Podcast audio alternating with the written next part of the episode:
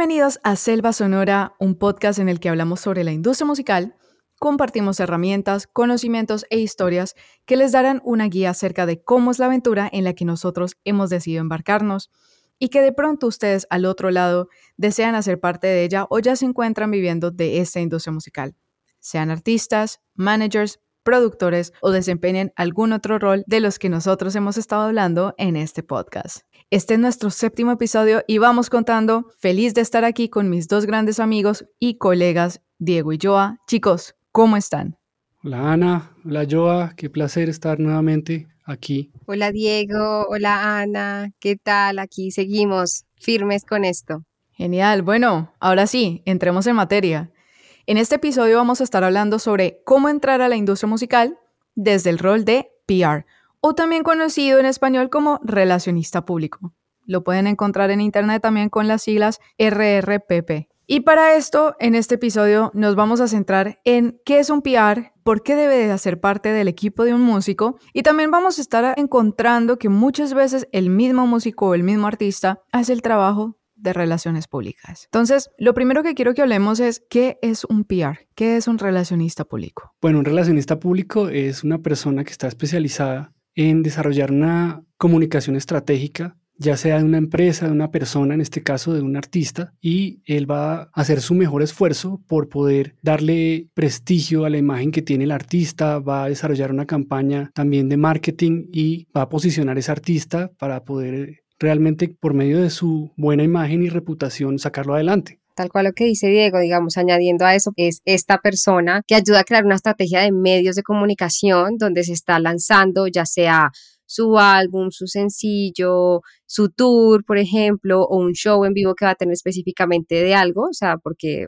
pues los artistas tienen eventos todo el tiempo y la idea es que la persona relacionista público que lo está ayudando, la idea es que lo haga conocer por todos los medios posibles, de tal forma que los fans uno, saben dónde encontrarlo y pues tienen información de él, y dos, le llegue a otras personas, y no solamente a fans, sino que le llegue a los sellos discográficos, que le llegue a las estaciones de radio, que les llegue a, los podcasts, que le llegue a, los blogs específicos de, de, su género de música, ¿no? A todas aquellas personas que lo pueden llegar a ayudar para que su música específicamente suene y la gente, digamos, tenga como un poco su reconocimiento de quién es ese artista. En pocas palabras, estamos hablando que el PR es esa persona o ese equipo de trabajo que se encarga de construir la imagen que queremos dar a la audiencia por parte del artista. ¿Sí o no? Porque estamos hablando de esa conexión, qué tanta información le paso yo a la audiencia acerca de mi artista, cómo lo pinto hacia afuera, cómo cuento su historia a partir del uso de las redes sociales, de el EPK, por ejemplo, que vamos a estar hablando más tarde, de la biografía, de todas estas herramientas para poder dibujar quién es el artista como tal. Sí, tal cual lo que tú dices. Generalmente lo que se hace es que, por ejemplo, si va a haber em, un lanzamiento de alguna de las canciones de un single, entonces lo que se hace es que se hace, por ejemplo, un press release o una nota de prensa donde se da información sobre ese lanzamiento, la fecha, qué tipo de, no sé, por ejemplo, de qué trata la canción, qué género es, ¿no? Qué tipo de género también es.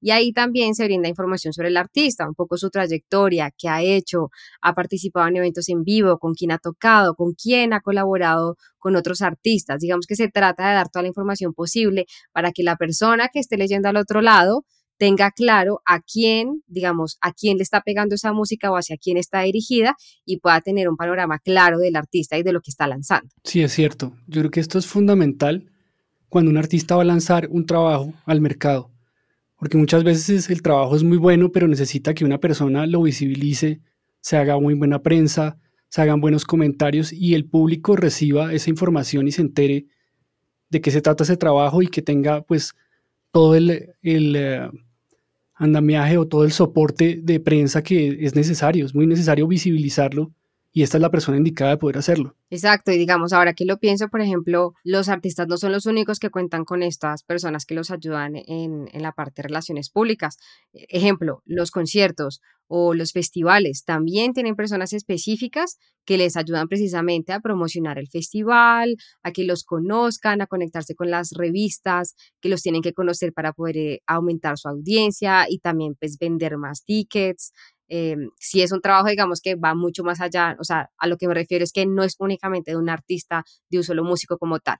Todo lo que está relacionado, digamos, que se quiere llegar a conocer, pues también lo utiliza. Hablemos un poco de esas herramientas que utiliza el PR en cuanto a la industria musical. Por ejemplo, el EPK. ¿Qué es un EPK? Es un Electronic Press Kit. Es un kit de prensa que desarrolla el artista donde tiene toda su información, donde tiene todo su trabajo explicado. Es como un brief que puede llegar a manos de las personas que lo van a contratar, a diferentes festivales, a la gente de prensa.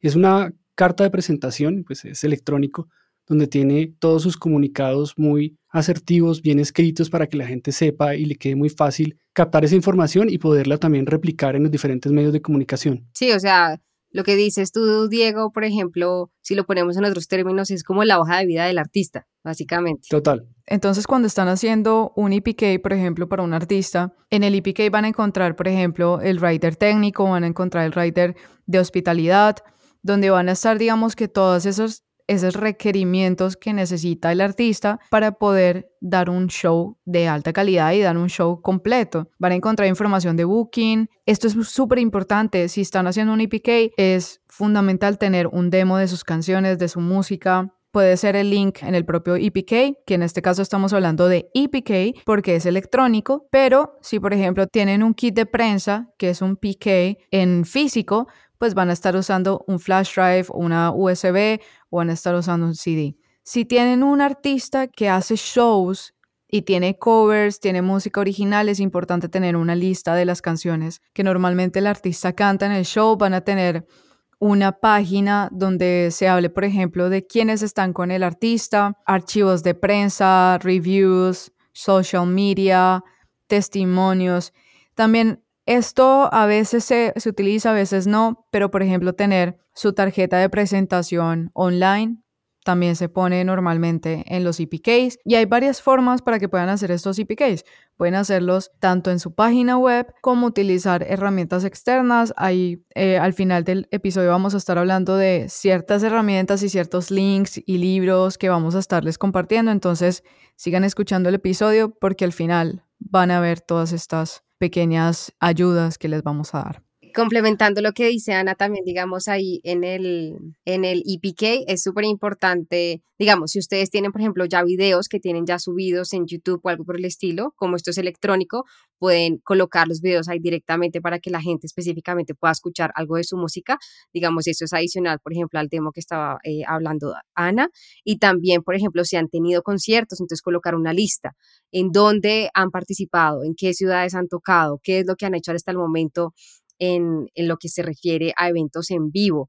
Y bueno, y lo más importante también, los contactos, ¿no? ¿Cómo los contactan? ¿Cómo contactan o ustedes directamente o a su manager o a la persona ya que ustedes quieran que contacten en caso de que quieran hacer algo pues con ustedes? Ahora bien, aquí hay algo que quiero preguntarles a ustedes dos chicos y es, ¿qué diferencia hay entre yo como artista trabajar mi parte de PR a contratar a una empresa? ¿Por qué quisiera yo contratar a alguien que haga toda mi parte de relaciones públicas? Pues, a ver, yo creo que es importante, si bien es cierto, el artista lo puede hacer e inicialmente eso es lo que sucede, el artista también se, se encarga, digamos, de esta parte, pero la realidad es que ustedes necesitan una persona de relaciones públicas que efectivamente sea muy buena haciendo esta tarea. ¿Y a qué me refiero? A tener relaciones con otras personas.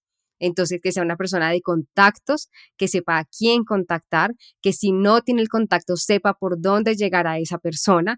Entonces, no sé si ustedes han visto, por ejemplo, en conferencias o eventos cuando ustedes van, siempre hay una persona por ahí hablando con todo el mundo que se va consiguiendo contactos. Esa persona, por ejemplo, es perfecta para hacer ese trabajo porque le gusta relacionarse con los otros, porque está atento y buscando todo el tiempo, digamos, la forma de relacionarse con otros. Entonces, uno sí, digamos, el artista sí lo puede hacer independientemente o lo puede hacer él mismo, pero la realidad es que no van a tener la misma cantidad de contactos que una persona que se dedica a esto tiene.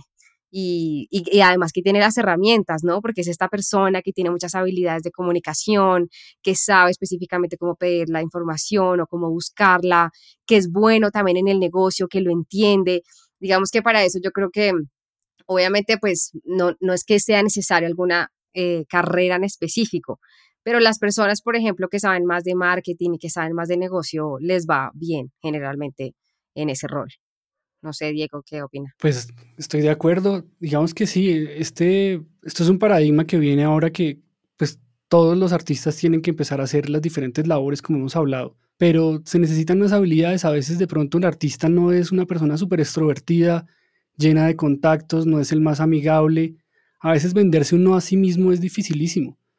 A veces proyectar esa imagen de que yo artista, pero yo me vendo, te desacredita de alguna manera. Entonces es una inversión realmente que como músico hay que hacer que tal vez al principio no se tiene en cuenta, pero sobre todo como hablaba antes, cuando se hace un lanzamiento es importantísimo, porque mucha gente se va a enterar de lo que tú estás haciendo, mucha gente va a saber por boca de alguien que sabe y tiene esas habilidades que hablaba yo, de saber comunicar, de pronto un comunicador social o alguien que sepa realmente de marketing y publicidad, yo sé que alguien puede saber igual, pero también tenemos que enfocarnos y es importante también delegar a un profesional es una muy buena inversión, como decía ahora, eh, para que alguien también lo pueda uno hacer visibilizar y manejar la prensa. Es importantísimo empezar a pensar en términos de, que uno tiene que hacer prensa y que hay que invertir en realidad continuamente, ¿no? No es solamente, pues hablaba del lanzamiento, pero es continuamente y hay que aprender a hacer este oficio pues de, de manera correcta. Así llegan los contactos, así se empiezan a gestionar nuevas oportunidades. Eso que dice Diego y que dice Joa es muy importante y creo que son tips que pueden ayudarles tanto a ustedes oyentes que quieren dedicarse a hacer PR como ustedes que son músicos y que son creativos y que pues al final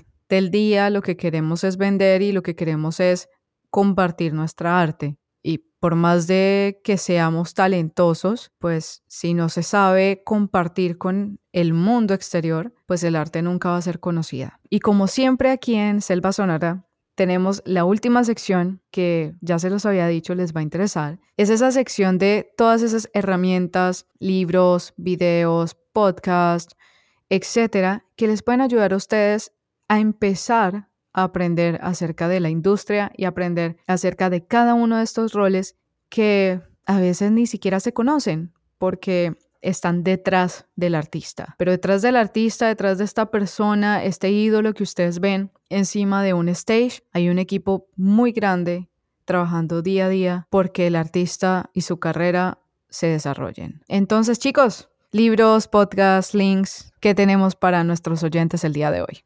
Pues yo estaba pensando también, digamos, aparte de, herramientas, creo que una buena forma, en verdad, si lo pueden llegar a hacer en algún momento también, es tratar de involucrarse, coger artistas pequeños y tratar de, digamos, lanzarse y decirles, bueno, yo les ayudo con esta parte de comunicación. Entonces es importante ahí, por ejemplo, saber muy bien cómo funcionan las redes sociales, saber para qué funciona cada una y cómo lanzar también la información por esos medios y empezar pues a hacer, conexiones con revistas, blogs de música de géneros específicos que ustedes vean que funciona, eso creo que son unas buenas em, pautas que se pueden empezar a hacer para meterse en este mundo del, del PR. Eh, y bueno, a mí me gusta mucho también el podcast de Rick Barker, eh, pues súper recomendado también, pues tiene muchísima información, creo que ahí pueden encontrar bastante. Dieguito, ¿tú qué opinas? ¿Qué tienes para nuestros oyentes el día de hoy? Bueno, yo tengo recomendado un podcast que ustedes pueden encontrar que se llama Relaciones Públicas y Comunicación Organizacional del señor Darío Ramos, donde habla en varios episodios pues temas relacionados precisamente con esto. Y también les tengo una página de internet que es www.showwmb.com.co, donde hay una lista de bloggers de música colombiana, que es una profesión que se está empezando a popularizar, donde va a haber gente muy interesada en escribir sobre ustedes, sobre sus trabajos, sus lanzamientos, y va a ser súper clave para para sus próximas producciones. Sí, de acuerdo. Ana, y cuéntanos tú, ¿qué herramientas tienes por ahí? Bueno, por mi lado, lo primero les voy a dar unos libros muy interesantes. El primer libro es Music Copyright and Publishing, es de Kimberly Craft. Muy interesante ese libro para que conozcan un poco más de, de la parte legal y también de la parte de self-publishing de la música, cómo funcionan los métodos tradicionales, cómo funcionan los nuevos métodos que están más dirigidos a, a self-publishing, a uno mismo, publicar su música, utilizando distribuidores, utilizando plataformas DistroKit, CD Baby, TuneCore, etc. Hay otro libro también muy interesante, se llama Music Marketing, Press, Promotion, Distribution and Retail. Este libro es de Mike King. Es un libro un poco viejito, 2009, pero todavía está en muchas cosas vigente y te ayuda a entender el método tradicional. Y el último libro que tenemos es Entertainment Public Relations. Este libro es de Coral Ames. Es un libro muy interesante porque habla efectivamente de PR. Ahora, herramientas, si son músicos o si son PRs, ya están trabajando en este lado y quieren crear un EPK, entonces hay una página muy interesante que se llama powerpresskit.com o powerpresskit.com. Es una página que les va a permitir hacer estos EPKs. Pueden hacerlos gratuitos, enviarlos. También pueden tenerlos tener una suscripción paga y van a tener muchas herramientas. Pueden usar Reverberation y pueden usar también la página que se llama bandcamp.com donde van a poder hacer su perfil. Como hablamos en todo este episodio, lo más importante es darse a conocer a su audiencia. Y bueno chicos, esto ha sido todo por el episodio de hoy aquí en Selva Sonora. Estuvimos hablando sobre el rol de PR o relacionista público en español. No olviden seguirnos en nuestras redes sociales arroba selva-sonora, donde nosotros vamos a estar pendientes de ustedes. Si tienen preguntas o quieren que hablemos de algún tema en específico que desean conocer más a fondo, y aún no lo hayamos puesto en la mesa. Y como siempre, es un placer estar con ustedes, chicos, Joa y Diego. Y esto ha sido todo por el episodio de hoy. Nos vemos la próxima semana. Esto es Selva Sonora.